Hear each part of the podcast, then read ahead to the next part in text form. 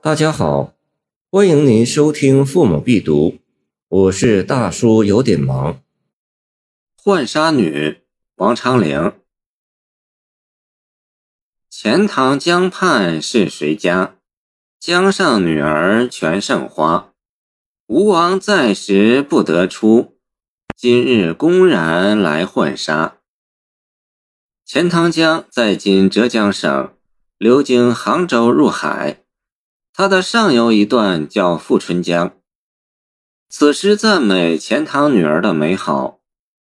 诗的前两句是从正面对江上女儿进行热烈赞美，用的是倒装。本来应在钱塘江畔看到了盛花的女子，才产生他们是谁家女儿的想法。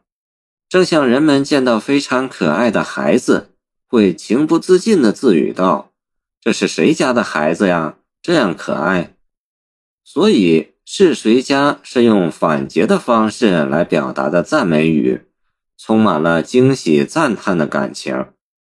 用意并不是在询问他们是谁家姑娘。写女儿之美，只着“盛花”二字，简洁但却形象。照一般写法，三四两句还可以写如何盛花，但此诗并不这样构思，并不紧接上文对女子的美做进一步的具体描绘，而是把笔荡开，又引用历史故事对女子进行赞美。《史记》记载，春秋时越王勾践被吴王夫差打败，勾践为了求和，并使夫差荒淫失政。供美女西施正旦给夫差，夫差非常宠爱。西施正旦都是越国祝罗山玉心者之女。祝罗山在今浙江诸暨县南。钱塘江古为越地，故作者看见钱塘江上的美丽女儿，很自然地联想到西施正旦，觉得江上女儿同他们一样美丽。诗意是说。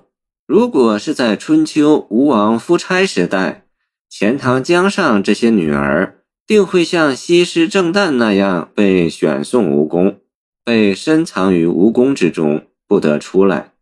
但现在已不是过去，今天他们公然出来浣纱了。纱是轻薄的绢，一群比鲜花还要美丽的女儿，在碧绿的江水中浣洗着轻纱。他们欢歌笑语，他们那花一样的脸庞和红裙绿袖，映着碧绿的江水和水中的轻纱，这是一幅多么迷人的图画！公然二字不仅含着作者对世事清平的衷心赞美，还表现了女儿们浣纱时的喜悦心情。单说盛花，不免有些笼统空泛。西施正旦是历史上非常著名的美人，因西施正旦来比拟，就是江上女儿之美变得更加具体，给人留下许多想象的余地。因吴王之力，还使作品在赞美钱塘女儿的同时，对历代的荒淫统治者进行了讽刺，丰富了作品的内容。恰当的引古代史事来表现现实生活，不仅可以把现实生活表现得更加充分，还使人感到心影可喜。这正是此诗的艺术手法的成功之处。谢谢您的收听，欢迎您继续收听我们的后续节目。如果你喜欢我的作品，请关注我吧。